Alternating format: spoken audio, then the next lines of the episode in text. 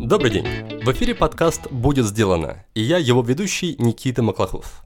Сегодня у меня в гостях предприниматель Александр Волчек. За 12 лет он успел возглавить несколько крупных компаний и каждый раз добивался внушительного успеха. Так, на посту генерального директора Мегаплана Александр увеличил базу клиентов в 15 раз.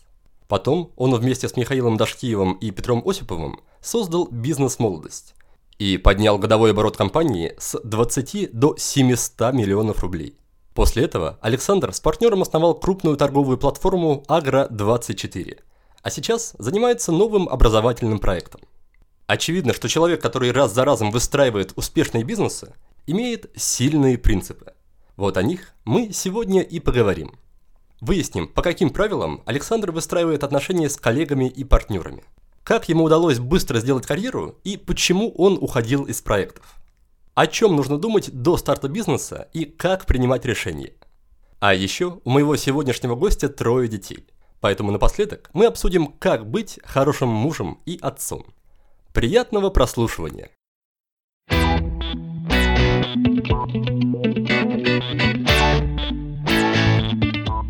Александр, приветствую. Добрый день. Ну, чтобы долго не раскачиваться, расскажи, пожалуйста, что самого значительного произошло в твоей жизни, например, за последний год? Ну, вообще, если взять, конечно, год, он такой очень э, насыщенный. Последние 9 лет я все время говорю, что каждый год насыщенный. Из таких серьезных новых изменений для меня это, конечно, какие-то э, новое мое собственное развитие, э, новые ценности, новые принципы жизни, идеи понимания окружающего мира и во все, вообще того, что вокруг происходит.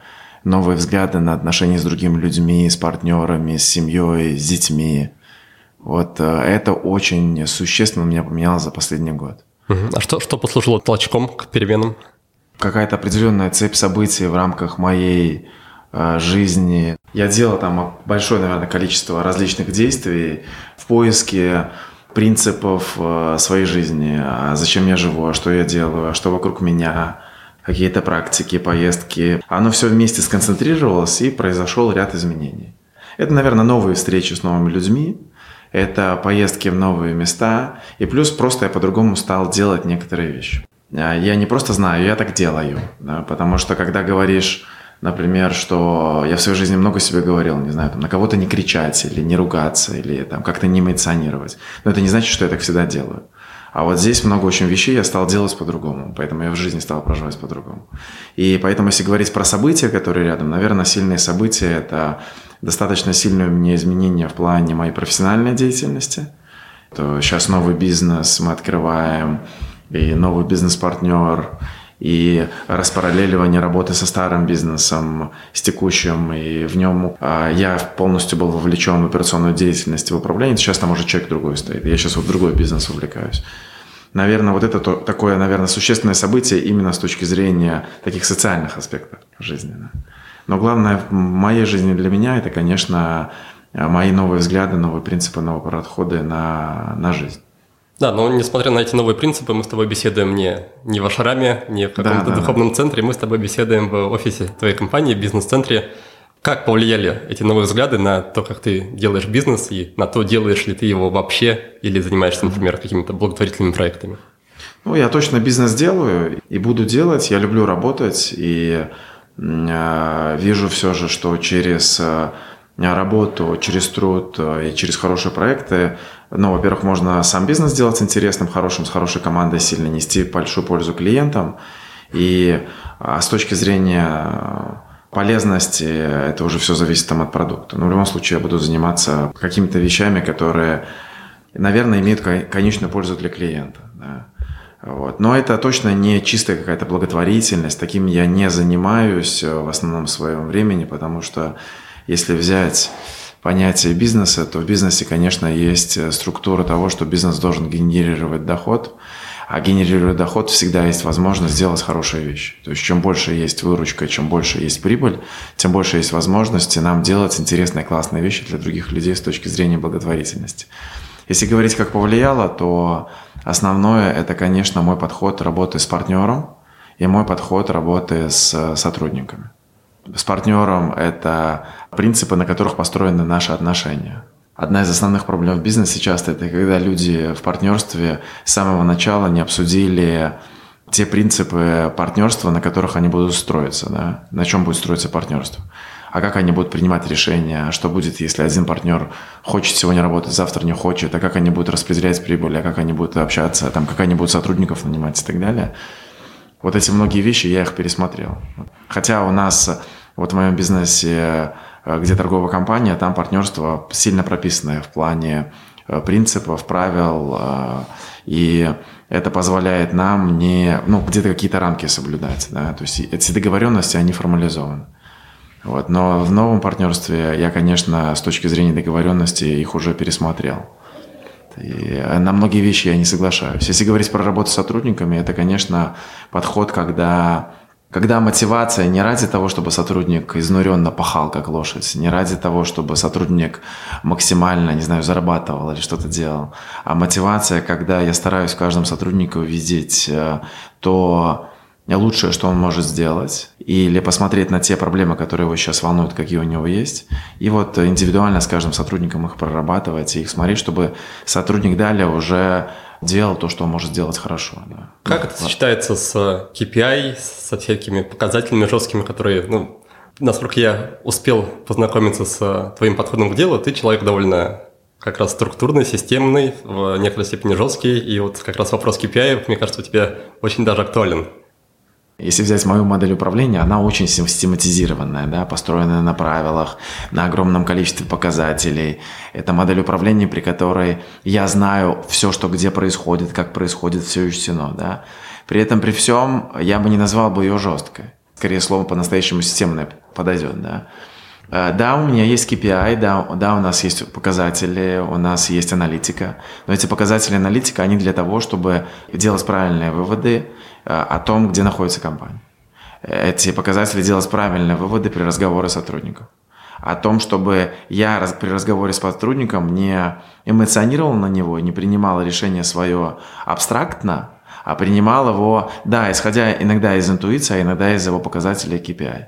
То есть если есть э, э, какой-то аналитик или там программист или менеджер по продажам, то я его оцениваю просто по каким-то личностным качествам и своим ощущениям как руководитель, но при этом при всем есть огромное количество показателей, которые я проверяю. Это очень сильно позволяет находиться в режиме той мотивации, про которую я говорил, когда она честная, то есть честная по отношению к компании, по отношению к сотрудникам. Потому что для меня очень важно, чтобы в жизни вот это была честность и понимание. Я сотрудника не на KPI гоню только, а я ему рассказываю, поясняю, зачем надо выполнять этот или тот показатель. Зачем надо делать эту прибыль или не эту прибыль, к этой выручке или не выручке идти. Зачем надо для этого клиента делать эту функцию. Когда мы введем это в разговоре, а не в приказательном тоне. Но при этом это четко формализовано, это описано. Чем больше описано, чем больше формализовано чем больше есть информации, тем больше есть возможности э, каждому человеку разобраться в том, что хочет их начальник или что хочет их компания. Ведь очень много недопонимания в жизни или плохого настроения у сотрудников или руководства э, просто из-за необщения. Просто из-за необщения, из-за непонимания того, что происходит. Человеку часто может быть некомфортно на своем рабочем месте, он может мало звонить и мало делать дозвонов в продажах. Не из-за того, что у него KPI нету или есть, а из-за того, что его сосед пьет берн. Вот я такой проходил, да, когда мне, я помню, приходит один человек и говорит, мой сосед постоянно пьет энергетики, меня это раздражает. Кажется, абсурд вообще. Ну, а его раздражает. Его настолько раздражает, что он это доносит, да. В моей системе управления есть система, которая позволяет ежедневно собирать с людей трудности для того, чтобы человек поделился по-настоящему своей трудностью в жизни.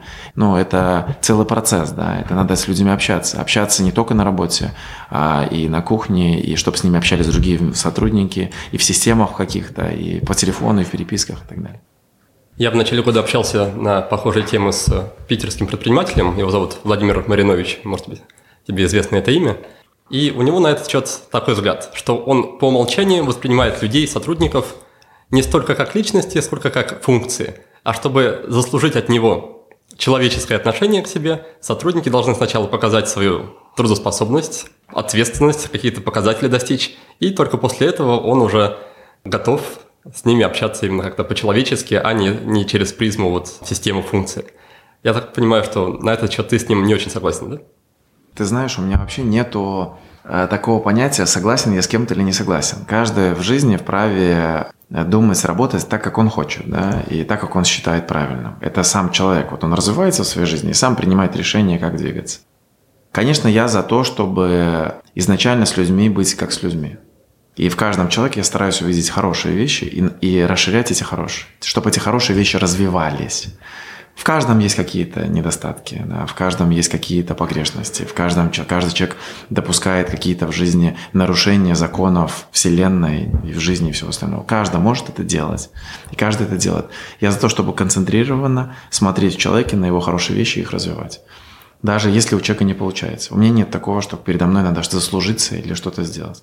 Наверное, если человек пробыл в компании большое количество времени, длительно отработал и так далее, конечно, у него появляются какие-то защитные механизмы, да, такие более доверительные. Но это скорее моя гордыня, это может их создавать.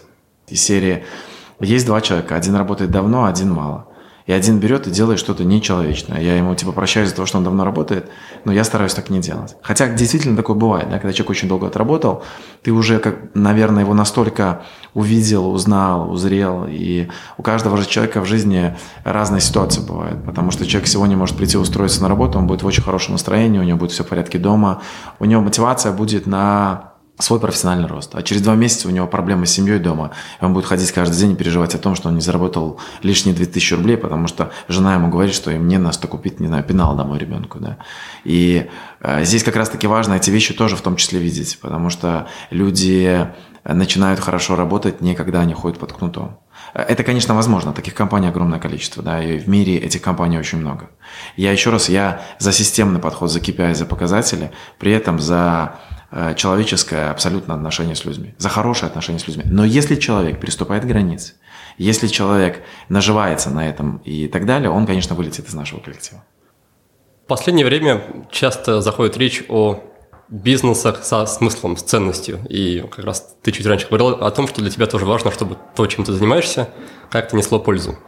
Мне не очень понятно, ну, если человек руководит больницей, да, очевидно, есть какая-то польза людям помогают, вылечивают их, поправляют здоровье. Ну, допустим, если человек управляет какой-то непонятной B2B торговой платформой, то как ты находишь в этом какой-то смысл, ценность, нечто более глубокое, чем просто сделки и купли-продажи? Мы в свое время, создавая огромную систему по обучению, да, постоянно было разговоров про полезность, про то, что вот надо нести полезность, надо полезность, полезность. Это очень сильно разрушает это неправильная установка априори с точки зрения идеи или цели, да, потому что они говорят про полезность, но при этом, не знаю, не платят налоги, обманывают людей, не платят заработную плату и так далее. То есть такая очень абстрактная история. То есть вроде типа про пользу, а на самом деле непонятно про что. Это просто, ну, как вы сейчас спросили, типа, а в чем польза там B2B, да? Лучше так и говорить. То есть я вижу полезность в больницах и все. И, тогда в это не идти. То есть открывая бизнес, говорить, да нет там никакой полезности. Мы там просто приходим и зарабатываем деньги. Хотя вот мы сейчас создаем создаем компанию A2 Life. Это образовательный проект вместе с моим партнером, большой образовательный проект. И, конечно, мы там априори сразу из-за того, что это большее, наверное, количество конечных потребителей, обсуждаем там сам смысл, а в чем э, есть ценность и в чем есть полезность. Но при этом, при всем, в бизнесе, конечно, сильная установка – это та цель, которую человек хочет сделать. Какая может быть цель в бизнесе? Может быть цель сделать просто большую выручку, может быть цель сделать прибыль, может быть цель продать компанию, может быть цель просто иметь свой бизнес по жизни на хороший, маленький, небольшой его развивать, может быть цель захватить вселенную, может быть цель есть люди, которые говорят, я хочу стать известным, кто-то говорит, я хочу, чтобы мой бизнес стал известным. То есть есть огромное количество целей. И я могу сказать, что у каждого они свои. Кто-то хочет просто доказать родителям, что у него получилось.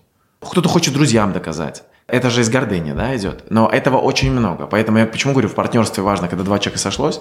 Одному человеку, например, хочется родителям доказать, что в бизнесе, а второму человеку просто деньги нужны на пропитание своей семьи.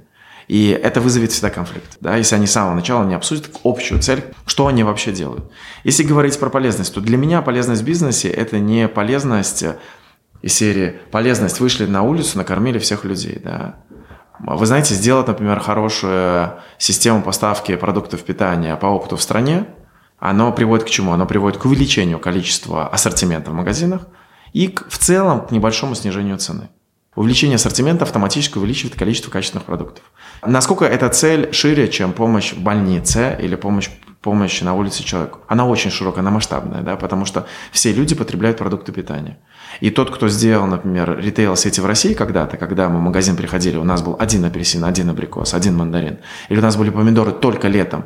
Я помню, как появились помидоры зимой, я охренел, подумал, охренеть, помидоры зимой в детстве, да?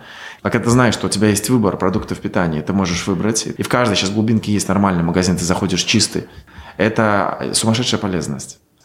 Поэтому для меня полезность, она если говорить про торговую платформу, она вот в этой плоскости. Да? Если говорить про образовательный проект, который Adva Life мы делаем, это э, полезность э, в том, а какой мы наносим контент, что мы создаем образовательный новый контент, который у нас сработал. Нету бизнесменов, которые знают ответы на вопрос, как сделать бизнес.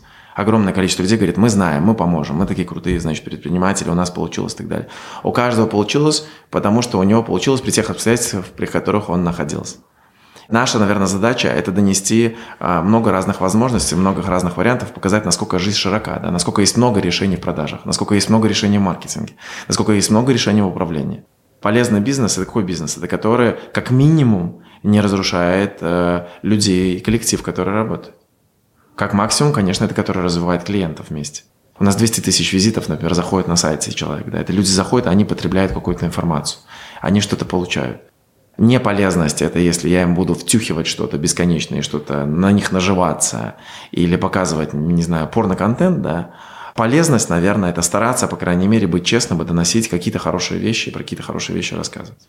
Вот. И стараться не делать плохое. Для меня польза лежит вот где-то в этой плоскости – то есть вот мы, например, сейчас пишем, э, контент создаем, а мы его делаем ради того, чтобы прорекламировать вам, увеличить аудиторию и мне прорекламировать себя, или мы это делаем ради того, чтобы люди услышали для себя хоть ну, что-то новое. Или, возможно, даже старое услышанное позволило им хорошие вещи делать. Э, меньше обманывать, э, меньше воровать, больше помогать другим людям, больше быть в доброте, в хорошем настроении – больше, больше, вот, больше хороших вещей и меньше плохих. Когда я изучал твою биографию при подготовке к интервью, и в частности твою карьерную лестницу, у меня создалось впечатление, что каждая компания буквально с первых твоих лет работы, в которую ты приходил, ты занимал там сразу какую-то руководящую топовую управленческую позицию. Как так получилось? В чем, в чем твой секрет быстрого карьерного роста? Наверное, успех был в том, что я старался просто делать хорошо ту работу, которую я делаю. И при этом я очень легко вовлекался в дополнительные задачи. Вот часто люди приходят и говорят, Александр, я вот хочу развиваться, но вы мне полномочий не даете. Или Александр, я хочу развиваться, можно мне должность написать на визитке? И я все время вспоминаю и привожу одно обстоятельство простое. Я работал программистом в компании, но при этом я смотрю, нету цветов. Пришел маме, говорю, мам, слушай, можешь мне посадить 15 э, цветков? Она говорит, горшки купи и посажу. Я пришел начальнику на работу, говорю, можно горшки купить? Он говорит, да, вообще без проблем. Соответственно, я сам купил горшки, принес маме, мама посадила цветы, я их вернул в офис. Меня к этому никто не просил. Но это и есть дополнительные задачи, дополнительные полномочия, которые я на себя в целом получил. Я не пришел, не говорил, а почему у нас нету цветов нету цветов из-за того, что руководители не покупают. Или я не купил цветы, потому что мне не сказали их купить. А я взял сам, сделал эту задачу. Чем больше я брал таких задач, которые ко мне не имеют никакого отношения, чем больше я встречал своего руководителя в аэропорту, чем больше с ним проводил время, чем больше я интересовался другими проектами, которые проходят в других департаментах, сам просто интересовался, сам просто помогал, сам просто общался, тем больше со мной эти проекты обсуждались, и действительно, например, в своем вот первом профессиональном таком росте именно руководителя – я помню, я вел параллельно, наверное, 20 или 30 проектов программирования, только закончив университет. Нанимали на, на работу людей, именно крутых руководителей, которые давно руководители. У меня, конечно, в молодости тогда еще работал такой жесткий эгоизм. Я думал, блин, наняли каких-то людей, я сам хотел этот проект вести. Их не интересовали другие проекты, они находились в нем. И поэтому, наверное, э, самая первая история – это когда я тогда рос да, по карьерной лестнице, это я старался всегда брать на себя задачи, не спрашивая никого. И доводить их до конца. То есть вот это вот тоже важная вещь. Если я задачу взял, доводи, доведи ее до конца. Потому что люди это очень четко видят. Разрешаю ли я делать любую задачу в компании? Разрешаю легко. Но я вижу, что если человек взял, не сделал, взял, не сделал, взял, не сделал, взял, не сделал, потом приложил на кого-то ответственность, я в следующий раз, даже когда он придет ее взять, я даже, скорее всего, ему ее и не дам. Это, наверное, вот первая точка, да, такая которая позволяла мне э, всегда находить общий язык и расти с точки зрения руководства. А вторая точка, наверное, я показывал результат. Хотя в последние мои 10 э, лет жизни все же я там сразу изначально был на руководящих позициях. У меня есть друг такой, Леша Захаревский, он все время говорит, что ты человек, к которому надо приходить в компанию, которая вот чуть-чуть рост начинается – и ты всегда, тебе интересно, чтобы ее просто бесконечно гнать вверх, да, то есть вот огромная стагнация или просто поддержка, это не моя система, это, говорит, не твоя система, да, мне нравится, когда задач в 5-10 раз больше, чем меня. Но это, может быть, раньше, кстати, так было, да, сейчас я поспокойнее уже отношусь к количеству задач, там, к объему и так далее, может быть, по-другому время распределяю. Сделаю небольшую паузу, чтобы представить вам нашего нового партнера – школу данных Skill Factory – это онлайн-школа, где учат новое поколение профессионалов в Data Science и аналитике. Так что если вы хотите виртуозно обращаться с данными, программировать или работать в сфере искусственного интеллекта, обратите внимание на курсы Skill Factory. На данный момент онлайн-школа предлагает 19 курсов по самым разным направлениям. Среди них создание нейронных сетей, анализ данных с помощью Python – разработка сайтов на популярных CMS, управление диджитал-проектами и так далее. Упор сделан на практику, а все разработанные вами проекты будут включены в ваше портфолио. Сейчас в Skill Factory проходит серьезная акция. Если при оформлении заявки вы назовете промокод «Будет сделано», то получите скидку размером 40%. Ссылку на сайт школы вы найдете в описании этого выпуска. Ну или просто загуглив Skill Factory. Ты довольно часто менял проекты, менял работы. Угу. Это было связано как раз с тем, что заканчивались задачи и заканчивался стремительный рост, или были какие-то другие причины? Я вот был у бабушки своей на похоронах. Там был мужчина один, он рассказывал, как бабушка главным бухгалтером вместе с ним работала там 25 или 30 лет. Когда слышишь такие числа, то ты просто вообще не понимаешь, что происходит. Мне сейчас 36, что такое 30 лет вместе работала. Это очень интересно, наверное, ценности компании, как компании и людей вообще, и всей системы. Потому что, конечно, сейчас э, все больше молодежи, которая вообще не про это. Да. Хотел бы я, кстати, иметь такое длительное где-то время, наверное, я был бы за. Я просто в жизни доверяю, и просто иду в жизни, и открыт. Есть люди, кому надоедает долго где-то быть. Ну, так и дети надоедят, понимаете? Так и дети, и жена надоест, и родители надоедят. Ну, а это странная вещь, да. Почему происходили основные смены? Основные смены происходили, когда или начинают уже не совпадать ценности вместе с теми людьми, с которыми ты работаешь, с точки зрения начальства или с точки зрения партнеров. Это частая история. И вторая история – это когда, например, нету роста. Есть такое, когда сам перерос систему. Это не значит, что ты лучше кого-то. Я не говорю про то, что лучше. Это значит, когда сам хочешь какие-то другие задачи, жизнь тебе показывает, вот есть другие возможности, есть другие задачи и новые дела. Так было у меня, когда я первый свой бизнес сделал в Минске, IT-компанию. Такое было у меня, когда я перешел в партнерство и владение бизнес-молодости. Наверное, это сейчас, когда вот мы открываем A2 Life, да. Были вещи, когда это полная уже несостыковка и понимание, как дальше двигаться с начальством или с партнерами. И такое у меня было, когда я уход... закрывал свой бизнес айтишный в Минске – и расходился с партнерами. Это было такое прямо кардинальное решение. И это было в бизнес-молодости, когда мы расходились в бизнес-молодости. Два таких блока. Расскажи, пожалуйста, немножко больше об этих точках принятия решений, о расставании. Как, во-первых, ты как раз принимал решение о том, чтобы начать все, если не заново, то в новом месте, и как удавалось по мирному или не по мирному расстаться mm-hmm. с предыдущими коллегами и партнерами? Это, конечно, такой очень важный вопрос для людей, наверное, да, и конфликтных точек больших было две вот э, в рамках э, моего бизнеса в Беларуси и в БМе, да. С точки зрения принятия решения, я решение принимаю очень быстро. То есть я не хожу, не гноблю вокруг всех других людей своим принятием решений. То есть если я вижу, что это уже все, нарушение идет, нарушение моего восприятия. И я своей злобой и плохими эмоциями и раздражением на, на происходящее, то, что мне не нравится, начинаю вокруг травмировать всех вокруг, то я очень быстро принимаю решение. Раньше я принимал, конечно, не за этого, раньше я просто принимал решение, понимая, что все, это по, мне пора, это не по моим ценностям. И просто говорил, что я ухожу. И интересно, что я помню, когда я в Беларуси так сказал своим партнерам, мне потом папа сказал, Саша, как ты это сделал? Как ты вообще это сделал? То есть ты открыл компанию, ты создал, у тебя была в компании там большая доля изначально, то есть это была твоя такая инициация, все. Как ты вообще, как ты смог так принять решение? Он был поражен, как я так быстро взял от всего отказался. Но я отказался, потому что я понимал, что дальше нету пути. Просто нету пути. Я ушел в никуда. Там дальше только разрушение. Ничего хорошего там нету. И если я с этим буду примиряться, ради чего примиряться? Ради чего я буду делать? Из-за страха своего, из-за того, что у меня вдруг не получится? Почему человек не принимает решение другого? Да он просто боится часто, боится, да? Я быстро вот брал, просто быстро принял решение, сказал себе, я больше там находиться не буду. По каким звоночкам тревожным ты понимал, что ситуация катится а я, в одном месте? А я увидел, что мы больше с партнерами вне наших договоренностей и принципов. У меня очень хорошая память, я очень хорошо помню, о чем мы договаривались и где что было. И я вижу, что эти принципы начинают меняться. Мы договорились вместе с партнерами, что у каждого такие функции, а партнер говорит, нет, мы вообще хотим по-другому. Когда начинается разрушение внутренних правил компании, я вижу, что я в, этом, в этих разрушениях не буду находиться. Я уходил. Например, уйдя из своего бизнеса, я себе сказал, я новый бизнес открывать не буду. Я захотел пойти на наемную работу. Так я попал, например, в Мегаплан в Москве, да. Мне просто захотелось пойти в компанию, где уже есть больше задач, есть больше команды. Мне просто так захотелось. И я легко относился к тому, что вот у меня был свой бизнес, в моем бизнесе не получилось, мы разошлись, мы разошлись и все закрыли. Да, я иду сейчас на работу наемным сотрудником.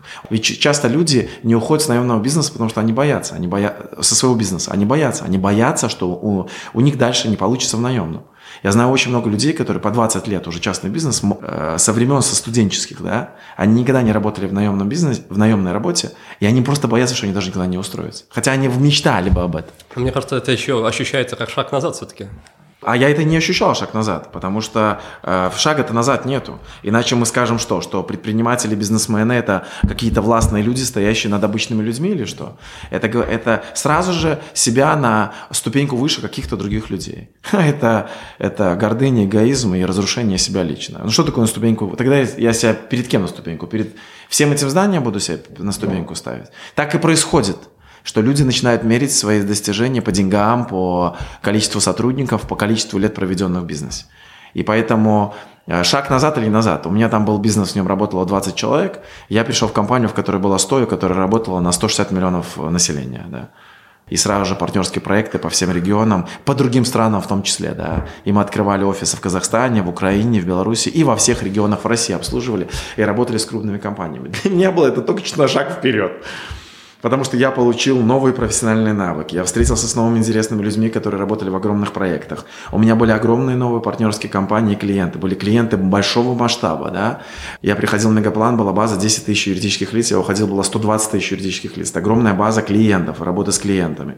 Это новые возможности, это новые э, съемки, новые обсуждения, новые системы управления. Это новые деньги. Я начал зарабатывать в 15 раз, по-моему, больше, чем я зарабатывал на своем собственном бизнесе.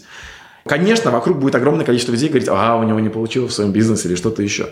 А меня это не волнует. Были ли такие звоночки в те времена? Конечно, были, когда меня можно было легко зацепить этими вещами, да? когда кто-то что-то думает. Но это тогда это было. И, но я никогда на это не смотрел. Я видел, что принципы нарушаются, поэтому я уходил.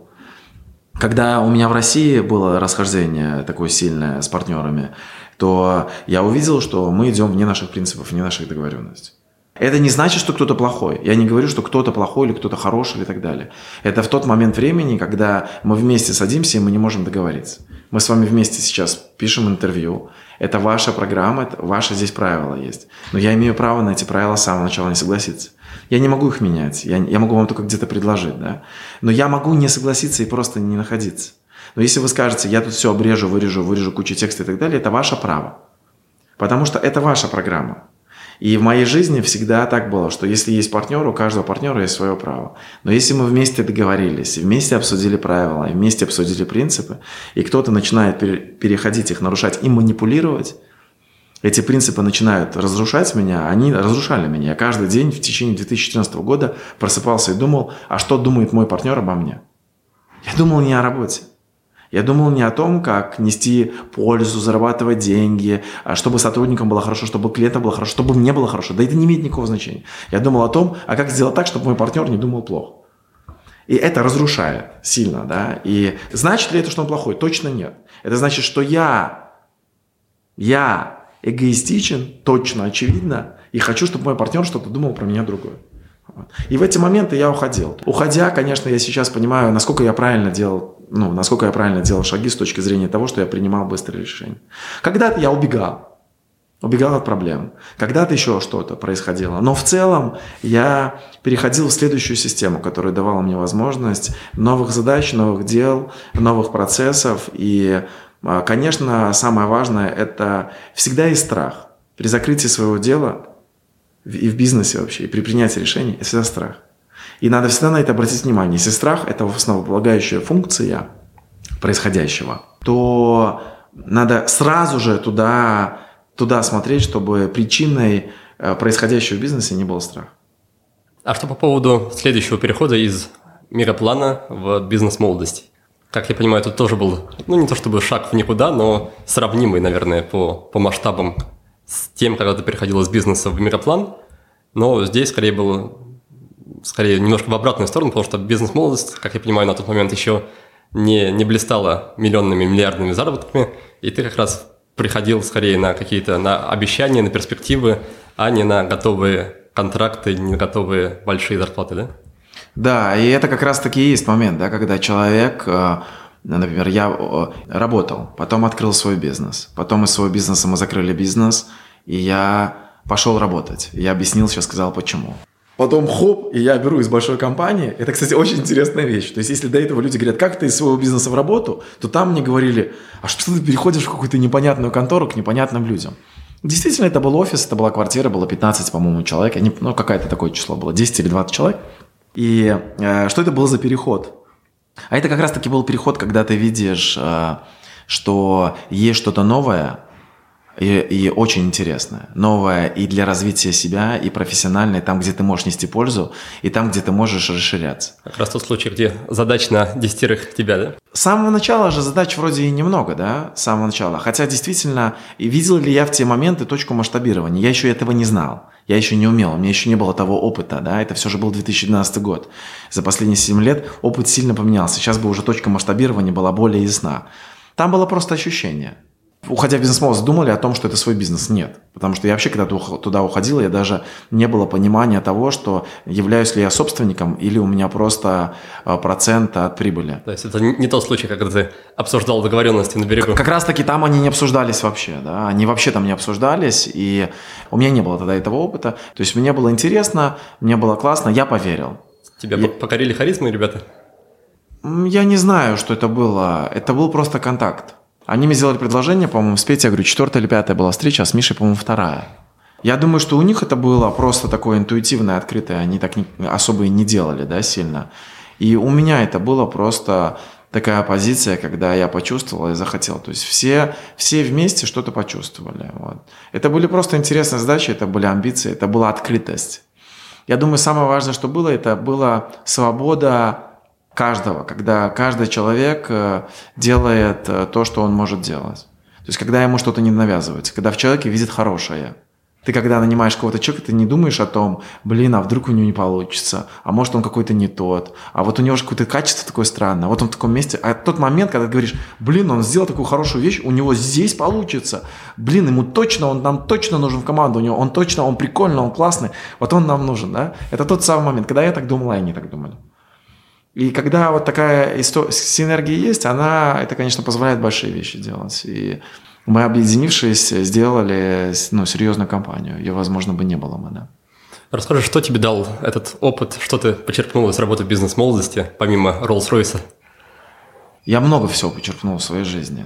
Для меня все, все едино, да, у меня нет деления в жизни на семью, на работу, на здоровье и на, не знаю, духовное развитие.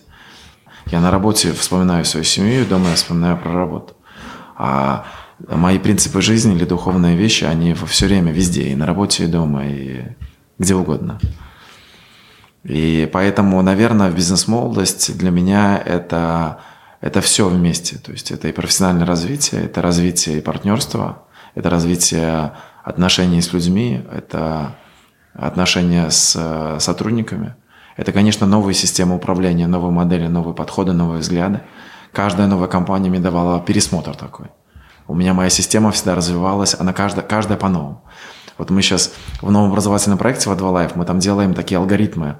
Это когда есть э, то, что за 10 лет накоплено, есть правила, регламенты, процессы, взгляды, опыт, упакованы в такие разные точки, да, по разным направлениям.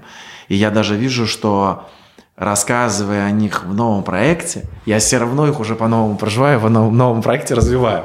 То есть я смотрю, как в новом проекте мы делаем продажи, и мы эти продажи еще развиваем, еще усиливаем. Хотя, казалось бы, уже столько всего усилено, столько всего сделано, то есть видишь что-то новое. Поэтому в БМ это все было новое. Я увидел э, новое развитие личности, новое развитие человека. Я многому учился на собственных тренингах, которые происходили у нас в компании. Те люди, которые приходили, рассказывали. Это годы новых возможностей, новых э, испытаний, новых трудностей, новых хороших дел, хороших моментов. Это очень, очень обширно, очень обширно. Это одновременно и новые отношения в семье и везде. То есть за те годы у меня родился второй ребенок. И это новые люди с новых пластов вообще. Это новое обсуждение, это новые переживания, это новые испытания с точки зрения того, когда ты получаешь э, там дополнительную известность, славу, возможности, деньги. Это тоже испытание в жизни очень сильное. Да? И это, это большое количество новых переживаний, новых эмоций. Это огромный опыт. В чем именно заключалось испытание для тебя деньгами? Как ты, как ты это проживал? Бизнес Молос очень сильно транслировал идею того, что человек зарабатывает деньги. Да? Когда это был очень крутой слоган «Любой может стать любым». Он был очень искренним, открытым. Но из-за того, что это бизнес, мы все время ставили какую-то показательную точку, фиксированную деньги. И, конечно, вокруг бесконечное обсуждение были денег. Плюс в те времена, конечно, у меня сильно мои заработки тоже поменялись, и жизнь моя поменялась. И, соответственно, я находился в моменте, когда мои друзья, моя семья, люди вокруг, они это тоже видели. И э, это в том числе испытания, мои собственные, чтобы когда я в этом нахожусь, моя гордыня, она как? Она вниз или вверх? Да? Что я испытываю? Многие люди, видя какие-то роскошные вещи, говорят, вот вы в роскоши живете, типа, а это что, значит, вам деньги не нужны? Да нет.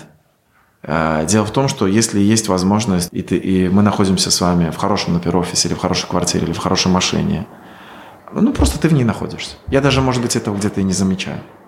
Но я в то же время очень легко живу в палатке ем гречку. И я абсолютно себя очень хорошо чувствую. Как говорил один известный духовный учитель, в Роллс-Ройсе проще медитировать, чем в простой машине. Это факт, да. Ну, что такое проще? Ну, типа комфортнее, да? Места больше просто. Но в то же время мне нет никакой разницы. Я, по крайней мере, к этому очень сильно стремлюсь. Хотя, когда ты находишься в роскоши, то люди же постоянно это замечают, они постоянно это реагируют это в пространстве. Ты постоянно это чувствуешь. Если в тебе это есть, а во мне это однозначно было, да и сейчас есть многие вещи. И, конечно, это определенная борьба, это есть испытание, это то, что в жизни проходишь. Я не хочу ради денег э, губить свои отношения, свои какие-то принципы в жизни. Поступать плохо с людьми, не нести доброту и так далее. А были ли проблемы в будущем с тем, чтобы формализовать те договоренности, те условия, о которых вы не поговорили на старте работы с Были ребятами, да? Были. Оно всегда есть такое. Вот. Для меня, конечно, вот в новом бизнесе в Агро24 мы как раз-таки формализовали все партнерства и прописали их. Хотя формализованное партнерство – это не обязательно их выдерживание, этих партнерств. А я э, знаю людей, которые такие очень серьезные бизнесмены, и один бизнесмен второму, он говорит в коридоре, он говорит, так ты же подписал договоренность. Он говорит, ой, мало ли, что я черкнул в коридоре, это юристы сделали, я просто расписался. Я об этом не договаривался, да. Когда сходишься в бизнесе молодой, то есть все время страх обсуждать плохое, что будет. Все время веришь в хорошее. В 2014 году или в 2013 я и подумать не мог, что я не буду находиться в бизнес-молодости. Для нас троих, и для меня, для Пети и для Миши, это была жизнь на буд... это была будущая жизнь. Но мы никогда не обсуждали, а что делать, если мы не договоримся, а что делать, если у нас будет непонимание, а что делать, когда у нас трудности, а что делать, когда кто-то свернул в другую сторону, что мы готовы ставить или не ставить на кон. Что такое проблема? В бизнесе может быть все супер хорошо, и у кого-то в голове случается проблема, например. И вторая история – это в бизнесе где-то что-то плохо, да, случается. И у нас на первой же точке, когда нам стало немножко тяжело, наверное, в этот момент стоит всем всегда собраться вместе и вместе, объединившись, идти вперед. А мы столкнулись лбами очень сильно. Мы очень сильно столкнулись с лбами, как раз-таки, наверное, из-за неформализованности. Но я хочу сказать, что даже если мы бы все формализовали, это бы нам не помогло. Мы бы, скорее всего, не договорились бы. Здесь уже вопрос, насколько каждый человек будет выдерживать те договоренности, которые были бы, да? насколько он верит этой бумаге или верит тем вещам, которые проговорились. Мы всегда жили в режиме будущих хороших вещей. А дальше уже каждый, исходя из своих принципов, жил по своим правилам. В какой-то момент в 2015 году мы разошлись втроем. Сейчас ребята разошлись вдвоем. Ну, это вот всего лишь такое течение. Как я все время говорю, каждый сотрудник уволится или его уволят. Всегда есть срок, всегда есть конец. И в партнерстве всегда есть конец. Это важно понимать. Почему и важно прописывать вещи? Вот мы в текущем бизнесе, у нас прописано, что происходит, если кто-то умер. Это важная история. Например, жена моего партнера или моя жена, она получает полностью доступ к управлению, она ничего не получает, или она просто получает собственность. И в каждом бизнесе свои правила. Есть бизнесы, когда жена ничего не должна получить, потому что этот бизнес построен исключительно на этих людях, на их творении. А есть, когда она должна все получить, в том числе управление. Поэтому, конечно, мы очень сильно наступили на грабли недоговоренности. И, кстати, я хочу сказать, что в 2014 году, к концу 2014 года, я для себя эти правила формализовал. Я их себе прописал. Я их для себя запустил и сказал себе, если я их не решу в течение определенного периода, я эти отношения прекращу. Я просто для себя установил такие как бы дедлайн. За 4 месяца они не были решены. То есть мы не приблизились даже к обсуждению. Я увидел, что никогда никто это обсуждать не будет. То есть если раньше я мирился с чем-то и из-за этого делал плохо другим людям, то здесь я уже понял, что я так делать не буду. На каком этапе создания компании ты предлагаешь прописывать вот все эти вещи про смерть партнера и собственность? Ну, потому что когда люди начинают стартап, у них ничего нет, мне кажется, это далеко не очевидно, что стоит вот сесть и подумать о будущих разделенных миллионах, например. Вы знаете, Никита, это надо делать сразу с самого начала. И дальше в жизни компании где-то какие-то вещи смотреть вместе говорить, слушай, давай вместе их поменяем, давай вместе передоговоримся, давайте вместе сделаем. Это в этом и есть все дело, что с самого начала типа не очевидно. Чего нам делить неубитого медведя, например, да? Вот будет выручка, тогда и обсудим, как и что распределять. Вот будут сотрудники, тогда и обсудим, как их нанимать. Неправда. Надо с самого начала сесть и обсудить. Это очень быстро. Многие вещи, они очень простые. Мы бы сейчас сели, ты что предлагаешь, я что предлагаю? Сказал, я предлагаю следующее, что моя доля в нашем бизнесе переходит моей жене, но она не имеет доступ к, к управлению. Она просто получает долю, и в такой пункт второй партнер сделает все возможное, вся зависящее, чтобы семья наследника получила все необходимое. Все, точка. Я, я предлагаю, ты говоришь, Тебе близко это? Ты говоришь, да, мне близко, я тоже на это согласен. И все, мы это обсудили и прописали этот пункт. Мы на нем сильно акцент не делаем. Хотя если взять учредительный документ, уставный документ, даже в рамках Российской Федерации, там в целом все прописано. Просто их рассматривают люди юридически, но они же не придуманы просто так. Они как раз таки придуманы как правило. Мы, я соглашение о партнерстве предлагаю всегда делать таких, как по английскому праву, там, где вещи просто можно прописать в рамках баз. Это и есть принципы, на которых мы можем устояться и сказать, что а мы вместе, как учредители, если мы не руководим бизнесом, мы директоров как нанимаем вместе или директор генеральный только нанимает? Ты, например, говоришь, да пусть директор нанимает, а я говорю, а я предлагаю, чтобы всех топовых директоров нанимали по составам участников. Генеральный директор плюс учредитель. Ты говоришь, я и не против, записали. Но когда возникнет этот спорный момент, а он возникнет всегда, он всегда к этому придет, то мы всегда посмотрим на правила. А если это не будет спорным моментом, то все равно это правило, которым может воспользоваться генеральный директор, которому будет проще работать, которому будет проще действовать и проще жить. Эти вещи, они простые. Дело в том, что люди не делают многие вещи в бизнесе, потому что думают, что они сложные. Люди не делают финансовую отчетность, потому что создана такая информационное поле, что это невероятно сложно.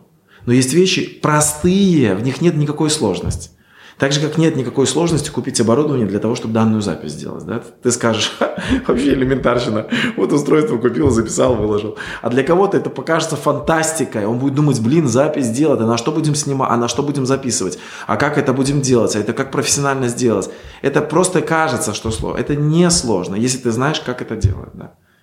Я предлагаю максимально все эти детали обсудить. Это очень круто. Это, кстати, позволяет посмотреть, а что человеку надо. Ты с самого начала сейчас говоришь, записываю интервью, потому что мне очень интересно знакомиться с новыми, с хорошими людьми. Это плохо? Нет, это отлично. Это хорошая, хорошая цель.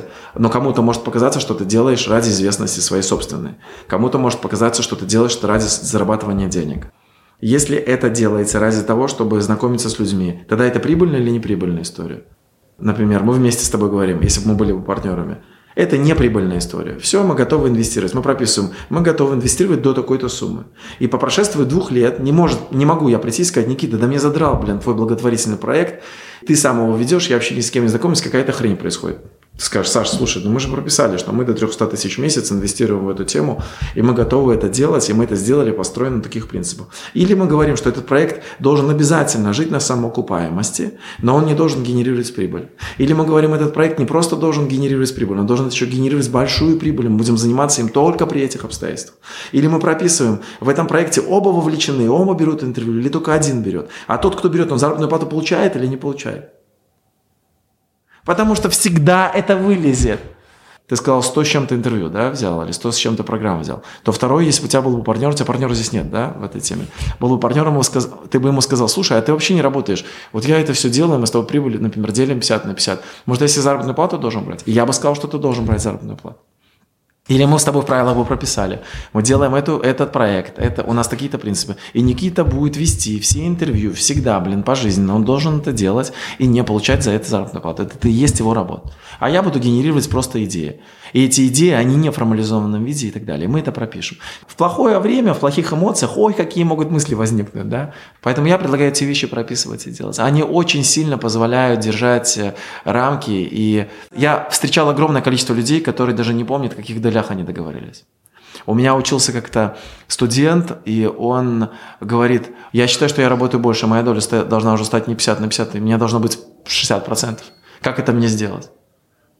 Это, это о чем говорит? Что у каждого человека свое сугубо понимание на происходящую ситуацию. Но если бы у них было прописано, он бы этого ничего не говорил. Он просто говорит, а можно мне сейчас новый документ создать и прописать в нем заранее уже 60? Я говорю, я не знаю. Это вы со своим партнером обсуждаете. Какие еще правила и принципы ты для себя сформулировал, помимо того, чтобы договариваться во всем на берегу и все тщательно прописывать касательно партнерства? Для меня важно, конечно, когда партнерство строится на принципах моей жизни. Это открытость в партнерстве, это когда каждый партнер слышит второго и ни в коем случае ничего ему не навязывает. Когда один партнер от второго не ожидает чего-то. Вот я к вам пришел на интервью, у меня нет никаких ожиданий. У меня нет ожиданий, как вы выглядите. У меня нет ожиданий, как, где это будет выложено. У меня нет ожиданий, сколько это просмотрит людей. У меня нет никаких ожиданий. У меня есть просто хорошее состояние доверия. И я в партнерстве хочу жить в доверии. Многие люди не заводят партнеров из-за этого. Потому что они знают, что партнер придет и скажет, блядь, ты не то делаешь, ты не так работаешь, ты что-то не то. Честность. Честность, да. Честность. И способность договориться о тех общих целях, которые у нас есть. Мы взяли и сказали, что мы бизнес делаем для этого, чтобы это совпало, что принципы нашей общих договоренностей совпали – как мы общаемся с людьми, зачем мы делаем компанию, а как мы будем юридически работать, чтобы это совпало. Кто-то скажет, мне пофиг, как юридически работать, я считаю, что не надо платить налоги. Или кто-то скажет, для меня люди это свиньи. Или я считаю, что людям можно деньги не платить. Ну, то есть, наверное, я так не договорюсь.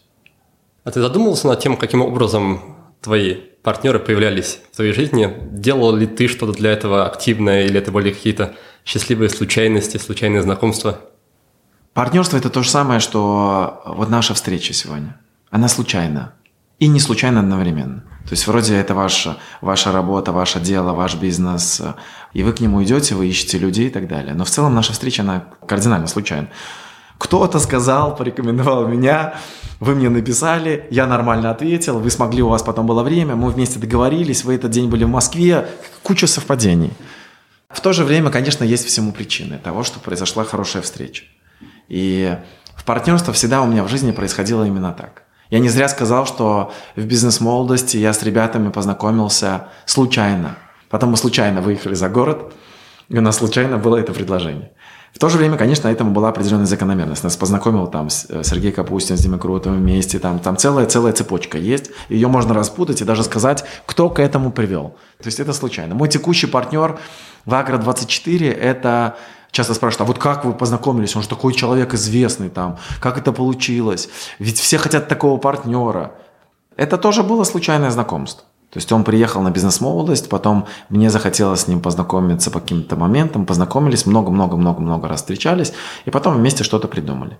В А2 Live с Антоном вместе, да, мы делаем компанию большую, и как это просто случайная встреча. То есть у нас есть наш общий духовный друг и товарищ, и он ко мне ехал и приехал вместе с Антоном, и это просто вот рождение из ничего. Просто было, слушай, а давай вместе что-нибудь сделаем. У нас родилось сейчас наше основное дело. И для него, и для меня это основное, основное дело сейчас в жизни, да, которым мы начинаем заниматься. Я думаю, что каждому в жизни приходят те люди и те партнеры, которые ему должны прийти для текущих испытаний, уроков, э, для текущей жизни. Э, жизнь, она проходит, может проходить через сильные трудности, а может проходить через, через труд, но труд в радости. Да. Да, я поясню для слушателей. Речь об Антоне Крутусике, который как раз был у нас тоже в подкасте. И, собственно, Антон нас и с Александром познакомил, порекомендовал. Поэтому благодаря ему мы с ним, с Александром и общаемся. Давай тогда немного поговорим о другом, более важном, о семейном партнерстве.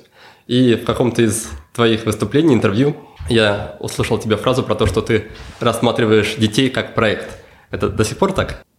Я детей рассматриваю как э, очень большую, огромную часть жизни и огромное дело жизни. Просто я, наверное, сейчас, вот в 2019 году, вот сейчас, вот здесь вот находясь, я, наверное, просто слово проект вообще нигде не употребляю. Хотя я говорю проект А2 Life, например, или проект Агро24, я говорю, да, как компания.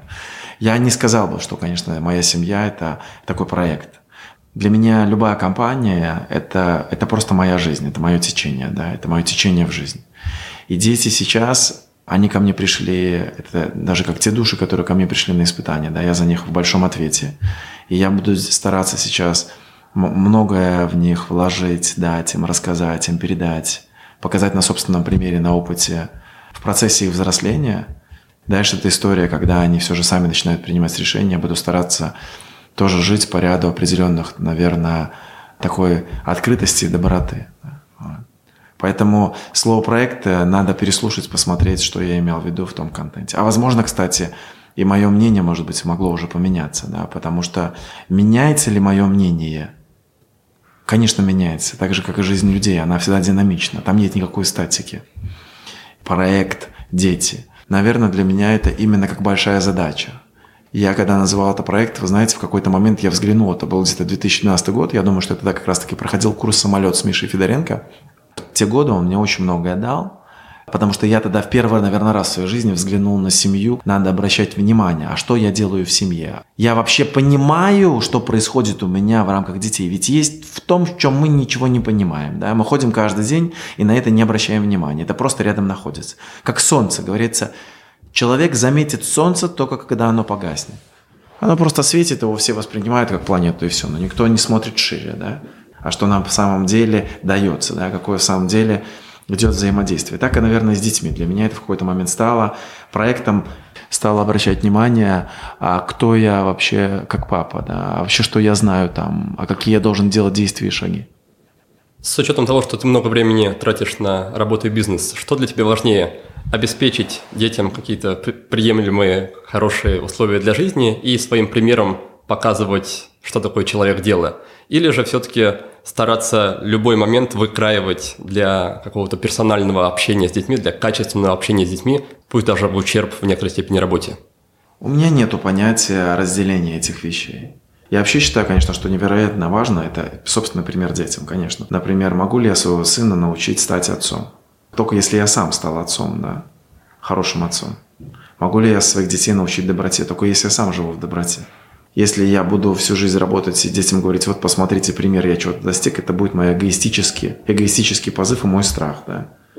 Поэтому мне нет никакого деления. И нет понятия, что количество времени влияет на эффективность. Я могу сказать, что это касается вообще всей семьи. А, я давно понял, что хорошие отношения с женой – это не когда ты приходишь, считаешь количество времени, проведенных вместе с ней, и не когда ты вовремя приходишь домой приходить домой в 7 вечера и в 8 вечера ложиться перед телевизором, пить пиво, это не значит, что ты хорошие отношения проводишь. Так лучше, может, в 10 вечера прийти и просто поговорить с женой, вместе с ней быть открытым и что-то обсудить. У меня нету вообще понятия деления, у меня нету понятия выкраивания времени, у меня нету понятия много работать или мало работать. Конечно, огромное количество моего всего происходит, я уделяю внимание много работе. У меня такова жизнь, что как это, мои все кармические жизни, мой опыт привел меня к тому, что у меня трое детей и жена. Достаточно хорошие отношения. И в этой жизни у меня очень много социального и общения с массами людей, и с выстраиванием социальных отношений. Когда я еду на велосипеде со своей дочкой или гуляю вместе с ней, я часто не вместе с ней нахожусь. Я нахожусь в процессе каких-то мыслей других. И, например, я э, с детьми больше стараюсь думать про то, как в момент нахождения с детьми находиться вместе с ними. Как находясь вместе с вами, находиться сейчас вместе с вами. Не думать о том, что у меня сейчас какое-то дело, что мне куда-то надо торопиться, а что у меня будет после, а что я сегодня вечером, может у меня какая-то проблемная встреча, а может у меня какой-то... Я стараюсь максимум сейчас просто находиться здесь, здесь вот, э, в текущем пространстве и быть тем, кто я есть. И поэтому с детьми я стараюсь тоже быть с тем, кто я есть. При этом я наблюдаю действительно вот на темы, а кто я как папа, и где я что развиваюсь. Я стараюсь какую-то литературу на эти темы бывает смотреть, да, или какие-то правила видеть. И находясь на работе, я в целом, я всегда со своими детьми. Я их помню, я их люблю, я их знаю. И я очень сильно в этот момент с ними открыт. В то же время, находясь с детьми, я одновременно на работе. Я, например, человек, который не работает в субботу-воскресенье в основном. И, конечно, я такой человек, который в целом я работаю по определенным правилам э, с точки зрения времяпровождения дня. То есть я люблю рано встать, приехать и так далее. Хотя сейчас у меня график чуть-чуть другой. Что такое чуть-чуть другой? Если у меня сейчас идет, и, мне, и я вижу, что у меня чистота и удовольствие, я 14 часов на работе, я буду 14 часов на работе. Если у меня сейчас не идет, я буду 6 часов. Если у меня не идет, я вообще ничего не буду делать.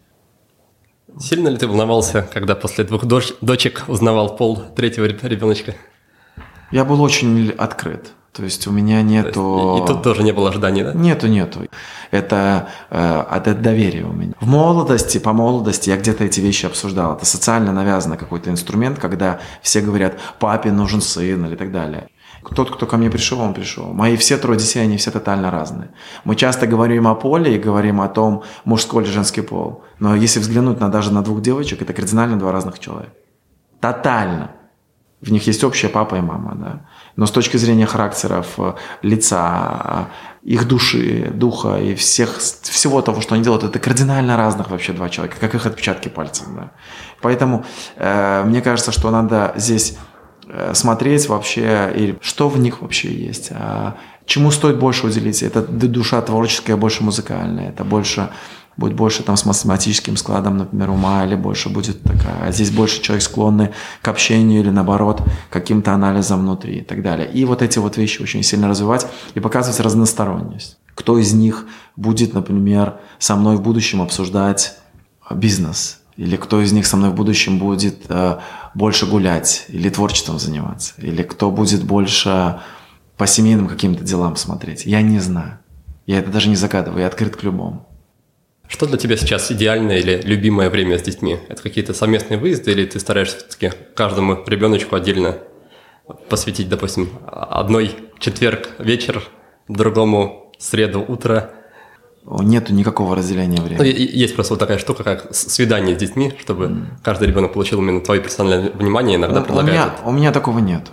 Хорошие ли эти вещи, иногда индивидуальные встречи, да. Просто они же, как и в нашей жизни, они могут быть или чаще, или реже с кем-то. Это уже вопрос, как требуется. Я вчера э, двоих младших детей забирал из садика, да.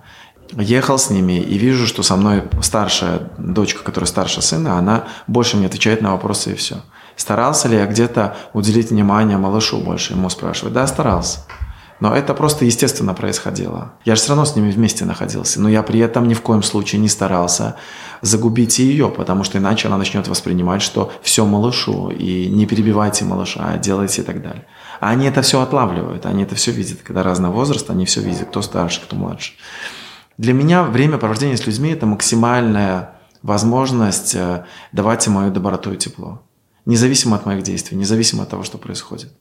Часто не нужны никакие слова, часто не нужно никакое время. Нужна просто доброта и тепло, больше ничего не надо. Когда я с ними в доброте и в тепле, с ними просто в доброте и тепле, все дальше в жизни будет ставиться так, как ставится. Конечно, у меня есть огромное количество вещей, которые я знаю или которые все развиваю с точки зрения, о чем я говорю с детьми.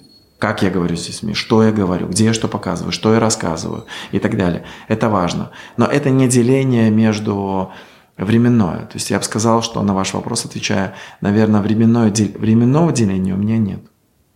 Расскажи чуть больше, пожалуйста, о своем обычном распорядке, о своем графике. Как обычно проходит день? Я э, ночью сплю. Я сплю именно в ночное время. И для меня в целом в жизни важно ложиться не поздно, то есть ложиться в районе 9-10-11 часов. Во-первых, я знаю, что это полезно и по здоровью. Целом моя жизнь мне показывает, что это, это верное вот как бы время. Да. я встаю утром, э, утром не, я не встаю в 12 часов, в час и так далее. Днем, э, субботу-воскресенье я дома в основном. С понедельника по пятницу я очень много вовлечен в социальные процессы и в работу. У меня много каждый день, независимо от будня или от рабочего дня, практик. Как в утреннее, вечернее время, так и в дневное. Это разные мантры, занятия и так далее. Все, что к медитациям, наверное, вот каким состоянием. Хотя для меня медитация – это не выделенное время. Медитация – это она всегда в жизни есть. Э, медитация – это способность наблюдения за тем, что происходит вокруг. Я постоянно стараюсь находиться в этом состоянии – я все меньше и меньше нахожусь в состоянии такого робота. Когда я просто впал в процесс, вот, и потом заметил, что три часа я не обращал на внимание, а что с моим телом, а что вокруг. Когда я просто вовлекся в какой-то процесс. То есть, когда я нахожусь в состоянии ощущения себя. И вот сейчас я точно нахожусь, или мы находимся в состоянии ощущения себя. Это очень четко будет чувствоваться в разговоре и в словах. Но при этом я выделяю время практикам. Это медитация, назовем так, медитация, глубоким духовным вещам, глубоким, достаточно глубоким и сильным практикам. Я стараюсь э, часто питаться, каждые 2-3 часа кушать. В последние 5 месяцев я, у меня есть интервал в еде. То есть я заканчиваю есть вечером в 6 вечера где-то, да. Это позволило мне не наедаться на ночь и не переедать. Я очень много заедал. Потому что когда человек очень много ест, заглушает восприятие того, что есть вокруг. Просто заглушает сенсорику несколько дней в неделю не, у меня питание другое чуть-чуть, оно видоизменяется. Это связано с э, моими некоторыми духовными вещами, учителями. Да. В субботу никогда не работаю. Это тоже связано с духовными правилами или принципами. Да. Вечером я дома. Могу ли я дома сесть за компьютер? Могу. Могу ли я дома почитать? Могу. Могу ли я быть с детьми? Могу. Куда-то уехать, заняться сам собой? Могу. Только сам собой быть могу. Могу ли я целый день вообще быть? Только сам собой могу. Могу ли я легко сесть и уехать на неделю с своей женой вдвоем в, в отдых? Легко могу, вообще легко. Выключусь со всего и уеду, со всех отключусь. Могу ли я уехать один и выключить свой телефон на неделю в какое-то путешествие? Могу легко, выключусь вообще, не, буду недоступен полностью. Я предупрежу, конечно, у меня будет ответственность, но я так могу быть. А дальше оно все происходит, я доверяю в жизни. Я очень сильно стараюсь доверять. То есть если я вижу, что какой-то день, вот я, например, вчера день был очень напряженным, первая половина дня. Это очень много людей про это говорил. Я все время себя ловил на мысли, Саша, тормози. Пространство непростое, и в нем ты начинаешь в эту текучку входить. То есть не надо входить в текучку, надо чуть собраться. То есть вот день мой примерно так вот проходит. То есть, если говорить о способе взаимодействия с реальностью, ты скорее из тех людей, которые будут ждать какого-то отклика и знака и действовать скорее так в потоке, чем пытаться заставить реальность подстроиться под себя. Я действую в двух вещах. Я и не жду, и не заставляю. Ожидание – это будет мой страх или моя какая-то… Это такая ложная духовность, есть понятие, да? Когда находишься, типа, я вот в ожидании. И это называется часто в бездействии и часто в не в труде. Я считаю, что надо трудиться, надо работать, надо действие, оно постоянно, надо труд, труд, труд, труд. И в то же время я не, не могу заставить. Ощущение того, что я могу заставить Вселенную это иллюзия. То есть я не живу планами, я сразу скажу. Я не живу планами вообще. Те планы, которые у меня иногда появляются, это просто мой просыпающийся какой-то где-то в старые страхи. То есть я точно не живу планами. Если у меня понимание где-то, может быть, что произойдет через год или через два, да, оно есть, но я живу в доверии. Потому что если я точно буду знать и точно буду идти к тому, что будет через два месяца, это моя иллюзия происходящего. Потому что в мире все происходит так, как оно происходит нету никакого плана. То есть я и подстраиваюсь одновременно, и в то же время я все время действую. Я все время действую, вот это очень важно. Если я в спокойном молчании, это значит, что это мое действие здесь сейчас. Это действие наблюдения. Наблюдение – это действие, это не ожидание. В какой момент и каким образом духовность появилась в твоей жизни? 2012 год, август месяц, я случайно услышал, что есть такое понятие, как эзотерика, и есть какие-то люди, которые что-то видят. Почему ты был готов тогда и открыт к восприятию этого? Вещи, которые мне рассказывали, они были похожи на то, что у меня происходит. И то, что когда человек что-то сделал, я почувствовал это, я это почувствовал. И побуждение у меня изначально было эгоистическое. Я увидел, что это сила, которой можно воспользоваться. Изначально. Впоследствии, конечно, все поменялось. Это пришло в целом в правила жизни. Ты сейчас себя относишь к какой-то духовной культуре, школе, традиции? Мне, конечно, очень сильно близко понимание э, не, не привязанности сильно прямо вот к чему-то одному, да. При этом, конечно, у меня есть э, учителя, хотя для меня учитель это и вы здесь сидящие, и природа, и дерево, и море, любой человек на улице может для меня быть учителем. Да? Я с удовольствием буду, стара... я буду стараться всегда учиться. Поэтому как, направления, конечно, какие-то есть, но я не отношусь сейчас точно ни к чему. А помимо медитации в течение дня, какие-то есть практики, направленные на, как раз на духовное развитие? Самая ключевая практика – это действия мои ежедневные с точки зрения принципов. Не лгать, не врать, нести доброту. Смотреть, а мое действие каждое, которое я делаю, оно с добротой или нет. А в чем причина того, что я что-то делаю? Я сам собой или я сейчас разговариваю, я стараюсь показаться кем-то другим ради чего-то? Для меня самая важная практика в жизни – это следование тем принципам, которые есть с точки зрения жизни и не нарушение закона Вселенной. Это самое важное, что есть. Нет ничего важнее. Ни одна медитация, ни одна поза, ни один гуру-учитель этого не даст. Не, это невозможно. Они могут дополнить, они могут подсказать, они могут какие-то вещи показать. Но понимание приходит через труд и через действие, через то, когда я сам слежу. Один очень сильный человек сказал, что в целом человеку достаточно просто каждый день наблюдать при каждом своем действии, а он это делает с добротой или нет. Этого достаточно всю жизнь просто это делать. А у тебя в течение дня есть какая-то рефлексия или, может быть, какой-то дневник, который ты заполняешь, чтобы проанализировать, насколько ты в течение дня соответствовал тем принципам, которые, которым стараешься соответствовать? Есть очень много, конечно, подходов здесь. Я многие вещи делал. Я вел дневники, писал разные правила, и записывал голосом, и фиксировал каждый час. Есть очень много техник. То есть я могу сказать, что, конечно, я разные инструменты использую, но нету чего-то золотого. Есть много разных инструментов. Каждый выбирает свое. Каждый выбирает себе близкое сейчас. Для меня много вещей близких. Я часто захожу в церковь, делаю ведические мантры. Езжу в Россию в экспедиции на Алтай, в Хакасию. Смотрю разных современных учителей. Читаю книжки Рудольфа Штайнера а, и 20-летней давности учителей. И где-то смотрю трактаты тысяч лет назад. Есть очень много разных возможностей. Да? Не все может быть сделано с дневником. Это не золотое правило. Кто-то кто говорит, что записывая каждый день, это золотое правило. Для кого-то это настолько сложно, еще хуже это ему сделает. А кому-то надо засечку на руке. Я бывает засечку на руке могу поставить напоминание, бывает в телефоне напоминание какое-то сделаю. То есть все по-разному, я честно скажу. У меня много разных инструментов. Я стараюсь их использовать. И стараюсь даже при рекомендации, сейчас же это как рекомендация, как рассказ, давать все же разные инструменты в зависимости от ситуации. Конечно, классно, если человек утром и вечером проанализировал, а он как соблюдал сегодня, он на кого-то раздражался или нет, он от друг друга ожидал что-то или нет. Это очень классно. Без фанатизма только. Был ли какой-то момент в твоей жизни, опыт или событие, которое тебе показало, что те духовные принципы, которым ты стараешься следовать, они на самом деле находят свое отображение и проявление в реальности? Конечно, были вещи, когда я чувствовал на физическом теле мгновенно. Прямо здесь сейчас, да, когда что-то происходит на уровне энергии, и ты это мгновенно чувствуешь. У тебя мгновенно исчезает мысль, или мгновенно в теле становится больно или не больно. Наверное, это всегда является самым точным прояснением. Все остальное – это причинно-следственные связи.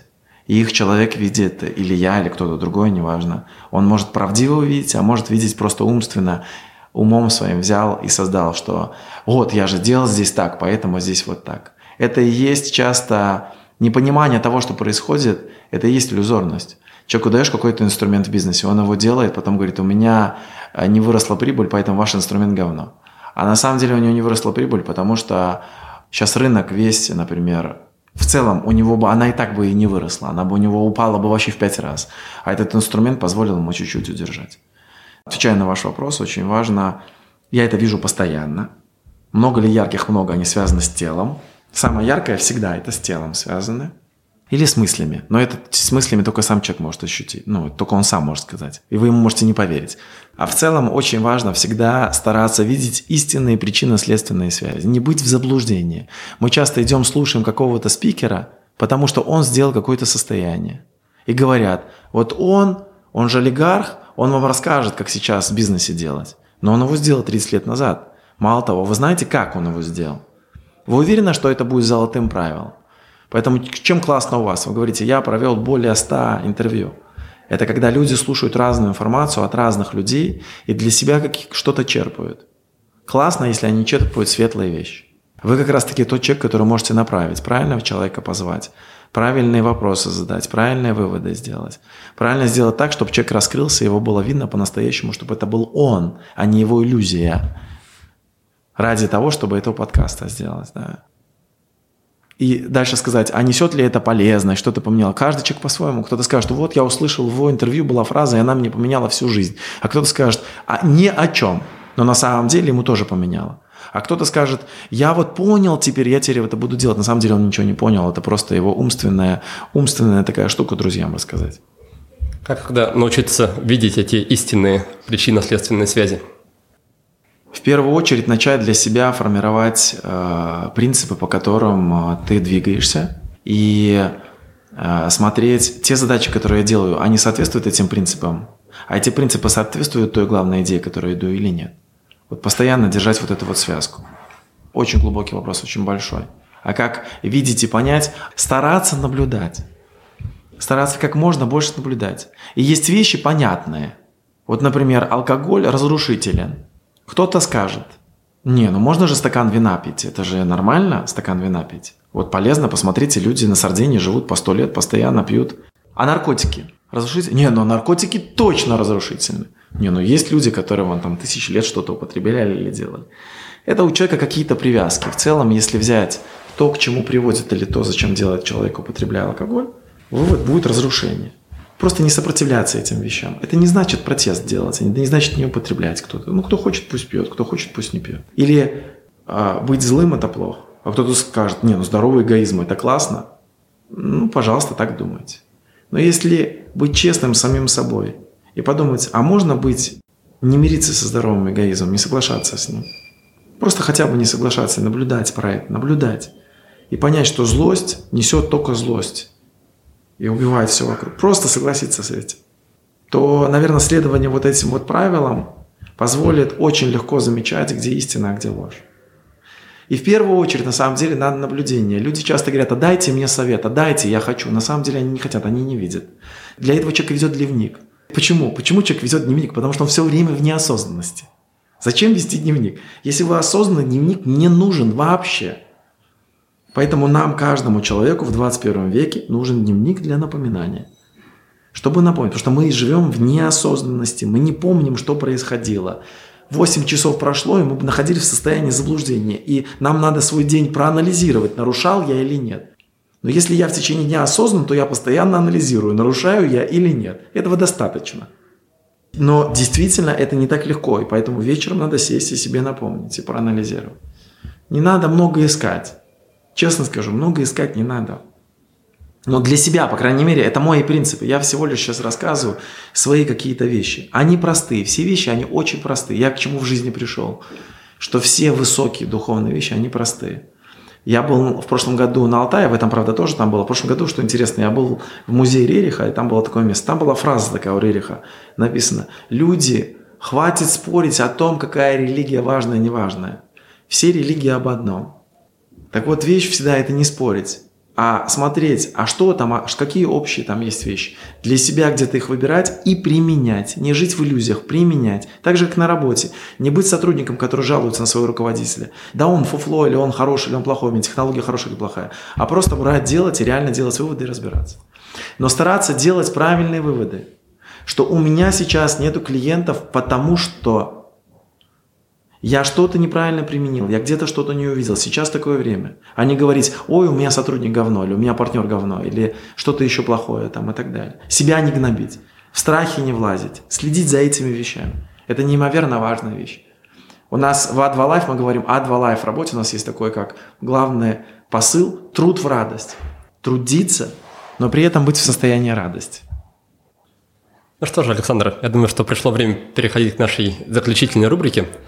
Спрашиваем у гостей пять вопросов коротких. И первый касается такой книги, которую ты или сам перечитываешь, или любишь дарить другим людям, или книга, которая в свое время произвела на тебя какое-то сильное впечатление, что-то в тебе поменяло.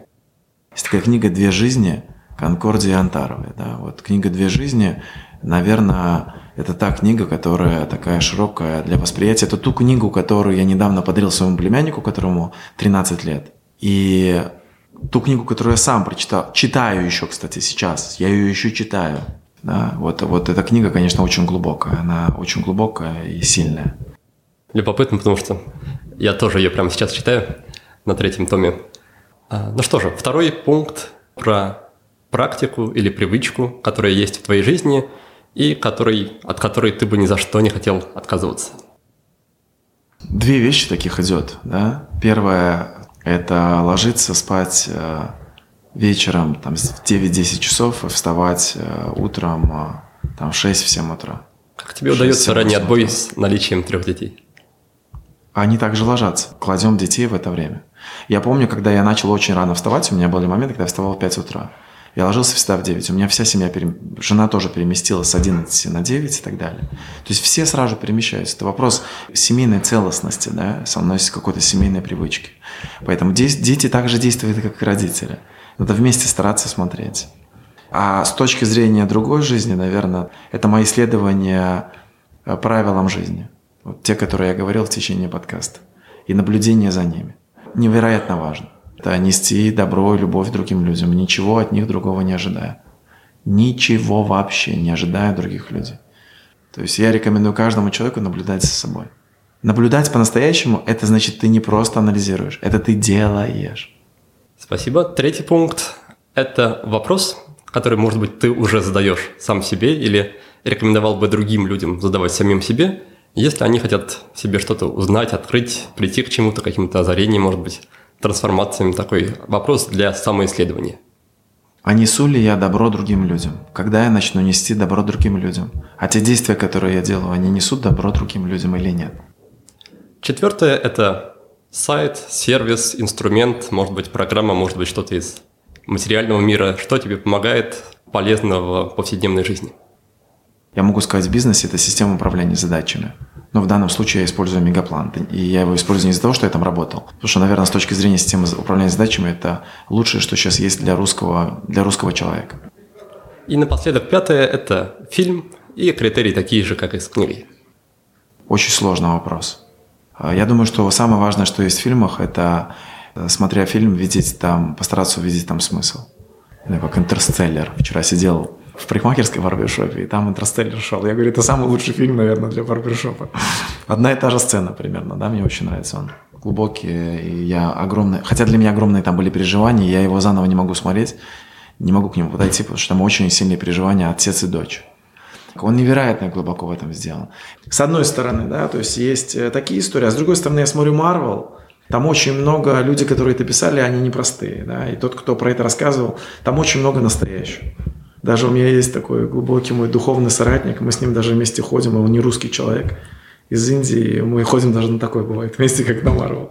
Чего не рекомендую смотреть, это ужасы и бесконечные драмы, бесконечные слезы лить. Вот это, оно очень сильно включает э, плохие энергии. Как-то мне сказал человек, что ходя на ужасы, это типа же разрядка, он говорит, я там сбрасываю плохое. Это ты не сбрасываешь плохое, ты просто им питаешь, ты вместе его набираешь. Это, это вот, вот это не рекомендую делать. Александр, в конце беседы я обычно оставляю гостям немножко времени, чтобы они могли рассказать о том, где их можно найти, какими проектами они сейчас занимаются, где можно наблюдать, познакомиться с ними, в общем, куда-то направить наших слушателей, чтобы побольше узнать о гостях и тебе. Я есть и в Инстаграме, в Фейсбуке, ВКонтакте, есть мои контакты, да. Э, и, конечно, мы сейчас запускаем новый проект a2.live, мы сейчас э, делаем там очень сильный акцент на новую программу. Это A2 Life, сильное решение э, с точки зрения бизнеса и работы. И, конечно, я туда всех приглашаю. Новое мое, новое мое вместе с партнером, новое с точки зрения бизнеса и с точки зрения развития компании для, для сотрудников, для топ-менеджеров, для владельцев. По крайней мере, это профессионально собрано уже агрегированный материал, потому что есть все же понятие, когда я просто рассказываю непрофессионально что-то говорю, да, а есть когда это такой труд, в который вкладывается, чтобы это все же было э, сильно формализовано. Ну что же, на этом будем прощаться. Спасибо тебе большое, Александр, за уделенное время в таком большом объеме, за твою открытость и за интересную беседу. Да, тебе, Никита, большое спасибо и хороший очень проект. Э, очень хорошие э, смыслы доносятся от других людей про проект. Вот. Очень приятно познакомиться. Взаимно. И напоследок, давайте вспомним правила и принципы, о которых нам сегодня рассказал Александр. Начнем с универсальных принципов жизни. Мой гость считает, что фундаментом всех наших действий должны стать открытость, доверие и честность по отношению к себе и по отношению к другим. Лучшее, что можно сделать, это нести добро и любовь людям, не ожидая от них ничего взамен. Перейдем к правилам ведения бизнеса. Правило номер один. Видеть в каждом сотруднике лучшее из того, что он способен сделать. Следует помогать в этом сотрудникам и прорабатывать те трудности, с которыми они сталкиваются. Правило номер два – относиться к людям по-человечески. Мотивировать их смыслом, а не кнутом. При этом все-таки нужно следить за KPI, потому что контроль показателей помогает принимать взвешенные решения. Третье правило для деловых партнеров. Отношения между ними должны строиться на договоренностях. Прежде чем начинать совместный бизнес, нужно обсудить и прописать цели, сценарии, все детали и вопросы. Четвертое правило особенно пригодится тем, кто нацелен на быстрый карьерный рост. Выполняйте свою работу качественно, показывайте результат, не бойтесь брать на себя новые задачи и обязательно доводите дела до конца.